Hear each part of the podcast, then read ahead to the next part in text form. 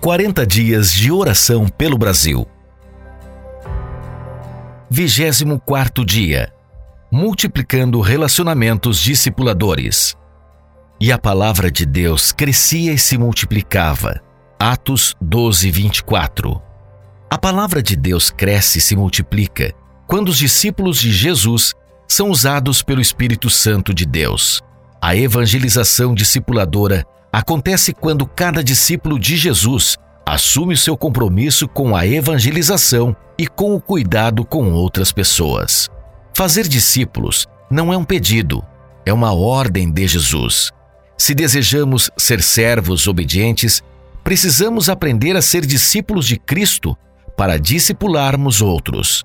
Coloque-se à disposição de Deus para ser cuidado por meio do discipulado e para investir sua vida discipulando pessoas. Comprometa-se em conduzir pessoas a Jesus Cristo por meio do relacionamento discipulador. Comece levando uma nova pessoa ao seu pequeno grupo multiplicador. Peça a Deus que dê a você um coração moldável. Peça ao Senhor que o use para fazer novos discípulos. Algumas perguntas para reflexão. Como pastores e líderes, o que podemos fazer para engajar mais membros de nossas igrejas na evangelização discipuladora? O que falta para você e sua família se engajarem de forma definitiva na missão de multiplicar discípulos?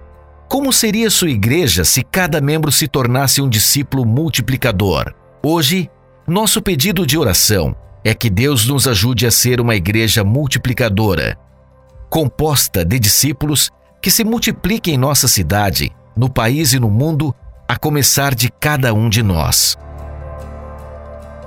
Você ouviu a meditação do dia. 40 dias de oração pelo Brasil.